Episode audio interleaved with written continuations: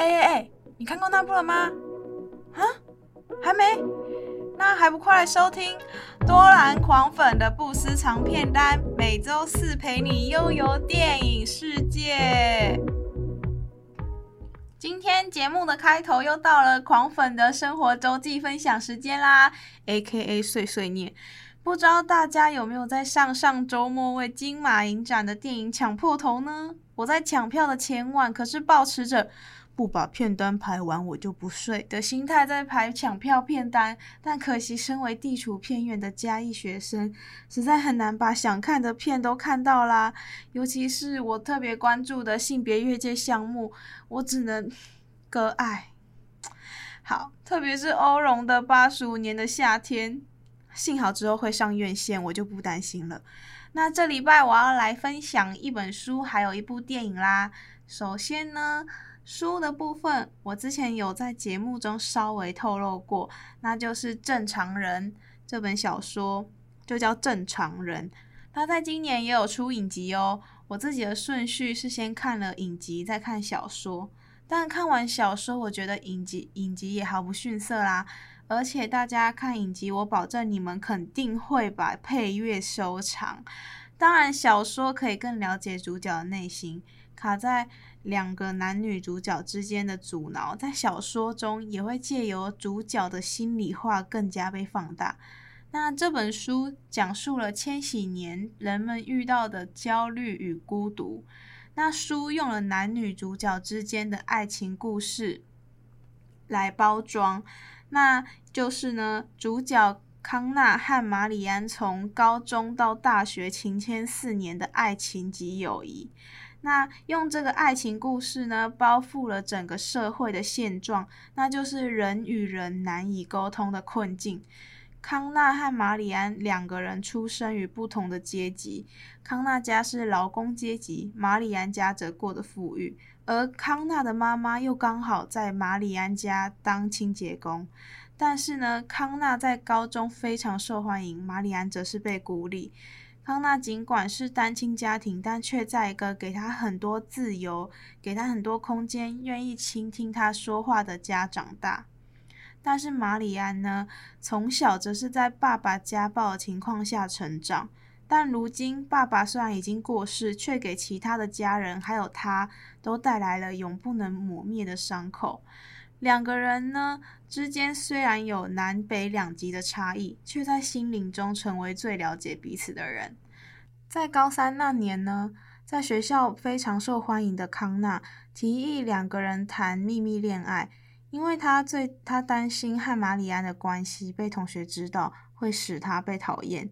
那马里安当时也同意了，但导火线发生于在毕业舞会时，康纳邀请的是一直以来对他有意思的 Rachel 一起参加毕业舞会，而不是玛丽安，让玛丽安感觉到自己被侮辱。在从书里书里来看的时候，玛丽安成长在受虐家庭，然后家人疏离的情况下，他认为好不容易有人来看来爱他了，让他感觉到希望。结果最后却被轻轻拿起，重重摔下，这让脆弱的他被重重的打击。因此呢，他就断绝了两人的联系。那大学的时候呢，两人一起在三一学院里相遇。三一学院是很多上流社会人家会就读的学校，就是阶级非常分明。康纳反而感觉到格格不入。马里安反而变成了受欢迎的人物。康纳，嗯，透过小说，大家可以感受到两人之间的纠结，还有家庭的疏离，以及小时候的家暴如何对马里安产生影响。那对于康纳呢，则是阶级的差异始终让他觉得马里安想要找一个和他相符合的人一起共度未来，而康纳在这样的认知下呢，也造成两人分分合合的原因，就是话都说不清楚，然后老是以为自己想的是对的。那在小说里面呢，你会发现在讨论跟两人之间爱情无关的话题的时候呢，两人可以无拘无束的交流。反而谈及到两人爱情，两人总是失语，无法沟通。我看这本书可是一把鼻涕一把眼泪。大家如果没有时间看书的话，可以先去看影集，绝对不会让你失望。那介绍完《正常人》这本书，来聊聊本周我看的电影《亲爱的房客》。先提醒大家，进影院呢一定要带卫生纸。身边的观众也都在哭，就知道不是我在情感泛滥。虽然说谈到家庭亲情的片，我是真的没有办法抵抗。那去年年度爱片之一的《阳光普照》呢，我在电影院看的时候，在许光汉的角色自杀之后呢，哭成泪人儿。我第一次感，我第一次体会到那个妆在我脸上融化的样子。但亲爱的房客呢，我从头哭到尾。电影开始前，刚好在播另外一个即将上映的国片《孤味》的预告，就开始让我有一点感动，然后眼眶小小泛泪。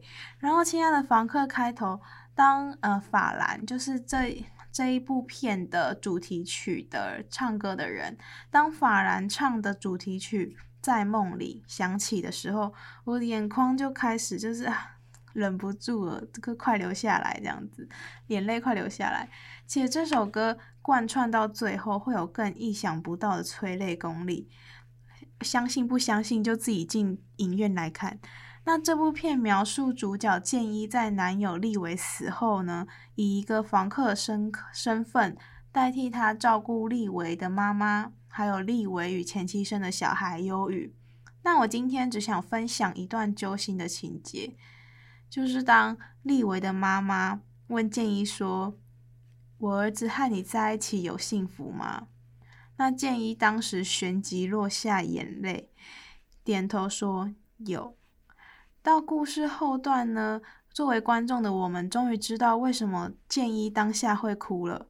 原来是在立维死的前一天呢，两个人在山上的帐篷内吵架，起源于建一与立维坦承当初是他私下联系立维的老婆，和立维老婆说。你你不知你难道不知道你老公是同性恋吗？所以这句话呢，导致呢立维和老婆离婚。那这个死去的男友立维呢，他当时他是身为一个被传统思维捆绑住的男人，虽然身为同志和建一一起非常自由非常开心，但是身上也背负着一个要传宗接代的责任。一听到建一坦诚。了以后呢，立维立刻生气，对建一说：“你害我的小孩没有妈妈。”没想到这晚的吵架呢，却成为两人天人永隔前的最后一面。也许留下来照顾立维小孩及立维的妈妈的建议呢，除了爱立维，一方面也是为了弥补对立维家庭造成的伤害。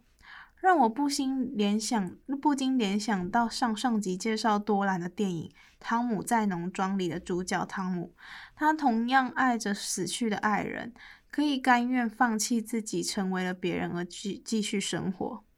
那如果大家没有听到上上周的广播，别担心。现在中正之声除了 FM 八八点一，也可以在 Spotify、KKBox、HiNet 等平台收听 Podcast，让你能够无时间限制，尽情重播，也没有人阻挡你。好，那碎碎念时间就告一段落。下一段节目呢，将介绍来自瑞典的导演 Levon Akin 的电影，然后我们跳了舞。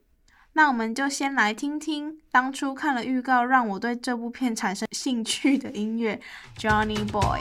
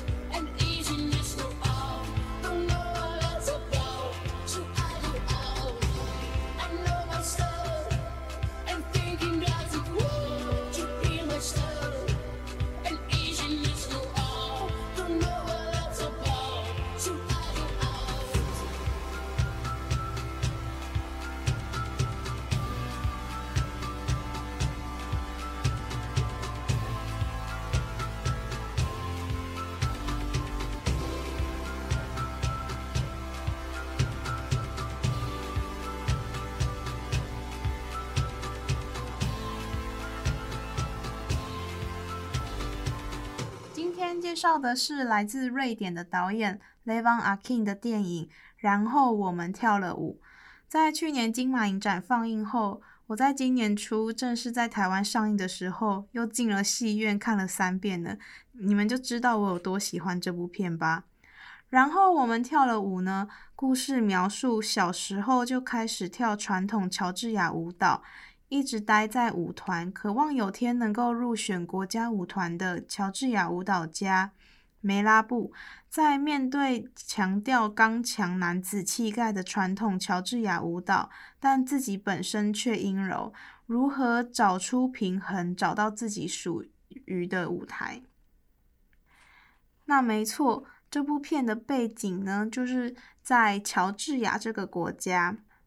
先来聊聊为什么导演想拍这部片吧。大家可能会想说，诶，导演是瑞典人，怎么会想拍乔治亚这个国家的电影呢？特别是传统乔治亚舞蹈，还有同志议题。那其实导演本身是乔治亚血统，从小在瑞典出生。那然后我们跳了舞是他的第三部片子。导演自己就说呢，自己一直想拍乔治亚片。那电影的构思其实起源于他有一天读到了二零一三年五月十七号的一个新闻事件，那就是乔治亚争取同治权利的团体呢，在那一天举行集会，结果被上千个反同人士包围抗议。那事实上呢，因为乔治亚为信仰东正教的国家，他们国家曾经是苏联的领土。那同性恋是非常受到打压的，因为宗教的关系。那导演看到这篇报道，就觉得说，当他年轻的时候在瑞典跳舞的时跳舞时，身为一个同志舞者，其实是一个常态。他想了解说，尽管地点不同，换到了乔治亚，所有的性向在这个圈子应该会更开放。他一直认为说，乔治亚是一个容忍度高。而且又开放的国家，特别是当初就是集会发生暴动的那个区域，所以他本身认为呢，是宗教天主教导致了这场暴动。那至于为什么会特别拍舞蹈，事实上呢，乔治亚传统舞蹈在每个乔治亚人小时候呢，大概六到十一岁的时候就会开始跳。甚至大家彼此认识，就是已经在跳舞的阶段，所以当他想到乔治亚，就想到了舞蹈，因此才会想要拍乔治亚舞蹈这个主题。那饰演主角梅拉布的演员呢，Levon Jelbakiani，小时候很早就跳乔治亚舞蹈，一直到八九岁他就没有跳了。但他本身的职业是一个现代舞者，所以他自己就说，在拍摄这部片的时候，要诠释强调很多强硬动作的乔治亚舞蹈是非常困难的。那另外一位男主角巴奇在片中饰演伊拉克里，另外一位男主角他自己呢，则是跳了七年的乔治亚舞蹈，但是他自己本身已经很久没跳了。在拍摄电影之前呢，他们他们两个人都经过了三个月的舞蹈训练。那我们就赶快进入故事内容吧。主角梅拉布身为传统乔治亚舞者，常常被老师说他跳舞不够阳刚。有一天，一个来替补舞者的男生伊拉克里进入了他的世界。起初，梅拉布觉得说自己只只是一个。即将被替代，对伊拉克里有一种竞争心理，但渐渐的却被他吸引。但是呢，伊拉克里在自己故乡巴统是有女友的，但梅拉布自己也知道。那他在自己故呃，伊拉克里在自己故乡巴统有女友，他的这个舞团是因为爸爸身体不好，所以必须担起养家的责任，要赚钱把钱拿回家里。那这时候呢，刚好有入选国家舞团的机会，只有一个人能够入选，不单单是主角两个人，梅拉布和伊拉克里，还有在其他在舞团里面的其他舞者需要一起竞争。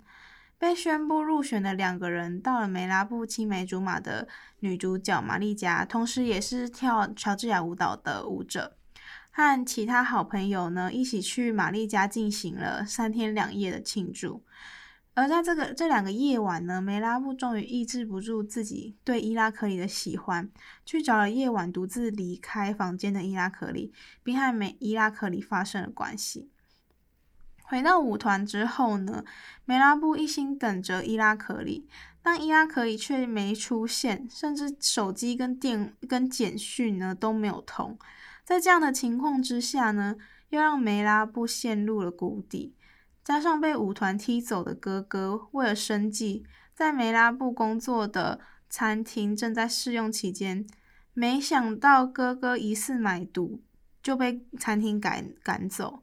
连带让梅拉布也丢了工作，那心情荡到谷底的梅拉布呢，刚好遇到了曾经在公车上遇到的一位跨性别女士，在那个夜晚呢，打开了对多元性别族群的世界，并在其中得到了一点归属感。他暂时忘却了失联的伊拉克里。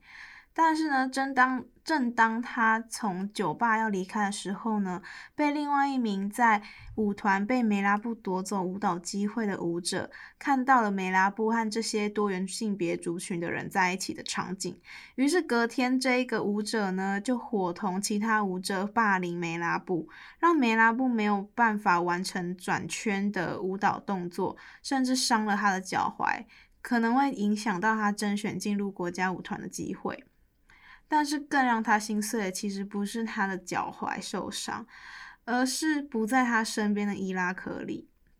有一天呢，哥哥因为让另外一名女舞者怀孕，于是两个人必须赶紧结婚。而在婚礼当天呢，梅拉布看到了许久未见的伊拉克里，没想到当他在和伊拉克里好不容易可以谈话的时候呢，竟然得到了让他更加心碎的消息。那就是伊拉克里要订婚了，因为他的爸爸生命垂垂危，妈妈孤单一个人，他必须要扛起这个家，于是他就和他的女友订婚。那同时也必须要回到自己的故乡巴统，不会再回来。心碎的梅拉布离开婚礼会场，而曾经和身为青梅竹马的玛丽。呃，玛丽呢，她曾经认为她和梅拉布是一对，不过大概是女人的第六感使然吧。玛丽早就察觉到梅拉布对伊拉克里的情感，在梅拉布离开会场后呢，她就对追下楼给梅拉布安慰，表达对梅拉布的支持，表示自己终于理解了梅拉布。回到家之后呢，隔天一早，身为新郎的哥哥喝醉酒回到家。但是却全身伤，鼻青脸肿，躺在梅拉布身边。一向不可靠的哥哥和梅拉布说：“入卡讥笑你是同性恋，所以我出手捍卫你的名声。难道我是多此一一举吗？”梅拉布原原先看着哥哥，听完哥哥的话之后呢，就把头撇开，回应了说：“或许吧。”接着哥哥对梅拉布说。你要离开乔治亚，留在这里对你没有前途，懂吗？梅拉布这时候点头了。在这里呢，一向不可靠的哥哥反而给了梅拉布最深的支持。在电影的结尾，终于来到了甄选入入选国家舞团的面试这一天。梅拉布将象征阳刚的乔治亚舞蹈结合了柔软动作的舞蹈，跳出了属于自己的一支舞。现在的他呢，已经不再纠结，决定舞出了自己的人生。那也是本片给出了一个开放式的正面结局啦。我来谈谈全片里面我最喜欢的场景吧，总共有三点。第一点是当梅拉布和伊拉克里得到国家舞团甄选机会的时候呢，和朋友一起去玛丽家庆祝的第二晚，在那个时候呢，两个人彼此已经确立了心意。梅拉布在夕阳的余晖下，把向伊拉克里跳舞。那一个场景，夕阳洒在梅拉布的脸上，非常的动人，搭配了一首叫做《Honey》的流行歌结合梅拉布跳舞的节节奏，整首歌突然变得高级了起来。还有两人双眼的笑意和情谊呢，在这个时候透过影像流露出来。那第二点呢，是哥哥在结尾的时候对梅拉布说的话。叫他要离开乔治亚才能成功。坦白说，我第一次看，然后我们跳了舞的时候，我反而觉得哥哥和梅拉布好像更有化学反应。在那里呢，哥哥一向是那么不可靠，逆转成了梅拉布最大的保护伞，在当下展现了对弟弟的爱，并保护了梅拉布。他的一席话像是透过语言，给了梅拉布一个大大的拥抱。最后一点呢，有看过电影的话呢，一定会被梅拉布的舞蹈所感动。结尾甄选国家舞团面试的当天呢，梅拉布不畏惧传统乔治亚舞蹈赋予的男子阳刚气概，他改动了传统舞蹈，结合了现代舞的精髓，糅合自己的阴柔气气质，跳出了属于自己的舞蹈。嗯，看完。这一幕的时候呢，我真深深的被感动，眼眶泛泪，被他的舞蹈所感动。可以可以知道说，作为一个非常不了解乔治亚舞蹈的人，或者是说也不了解现代舞，能够作为观众能够被感动，其实就表示这部片成功了。那我自己很喜欢电影在刻画一个人喜欢一个人的那种心境。就是梅拉布，他对于伊拉克里的伊拉克里的一举一动，好像只要对他一笑，他就会开心的要命，什么都愿意，什么都愿意做。我觉得这这个这一部电影呢，在刻画一个人爱上一个人之后的心理变化啊，还有举动都非常的深刻。那最后呢，讲完一连串的故事情节。和一点点背景知识，大家应该都对这部电影熟悉了一点点。就让我来补充一点比较呃诙谐可爱的幕后花絮吧。不知道大家其实不知不知道，作为台湾人，我们是没有办法去乔治亚的呢？哎，因为乔治亚不承认台湾这个国家，甚至是持着台胞证，我们也是被拒绝进入的。看了这部片，想必大家能够一窥我们无法抵达的乔治亚。传统乔治亚舞蹈、美丽的街道，还有让人魂牵梦萦的传统乔治亚音乐，还有乔治亚呃同志议题 LGBTQ 这个议题，LGBTQ 这个议题被打压的情况，导演都通过影像让你对乔治亚有了多一点认识。听说大很多人在看完，很多乔治亚人看完这一部电影之后，反而兴起了一股学乔治亚舞蹈的风气。那另外有一个小彩蛋，不知道大家有没有发现，就是电影里面呢，差点被撕掉的《神隐少女》海报。坎城影展里面呢，有一个来自日本的观众，他看得非常的细，然后映后座谈的时候，他就问导演说。诶，导演，你是不是很喜欢日本动画啊？那导演就回答说，他是很喜欢日本，没错。那其实是因为饰演男主角梅阿布的演员，他很喜欢日本。那事实上，那张海报《神隐少女》的海报也是他自己的。如果大家有关注这个男主角的 IG，你会发现在他的肚子上有一个刺青，就是《神隐少女》的刺青。大家没有注意到的话，可以再看一次电影看看。就是会意外觉得诶蛮可爱的，明明那是一个很心碎的场景。好，那今天电影就介绍到这边啦，谢谢大家在繁忙的其中夜也收听节目。下周将介绍由西亚·李毕夫担任编剧的电影《我的宝贝男孩》（Honey Boy）。对，你没听错，就是之前常常到警局报道的变形金刚男主角西亚·李碧福。这部是他的半自传电影。那透过这部电影呢，西亚在其中饰演的是自己的爸爸，也利用这部片和自己的爸爸和解。那作为观众的我们呢，也可以一窥为什么前一阵子西亚常常失序的行为。那我的宝贝男孩是我今年初感动我最深的一部片，里面很多台词真的是让在戏院的我眼泪眼泪泛滥，也没有到眼泪泛滥，那就是有点眼眶泛泪，很感动。好，那是大家，我们下周空中再会啦！希望大家能够持续锁定多兰狂粉的不私藏片单哦。我们今天最后一首歌就要来播放《Honey》。拜拜。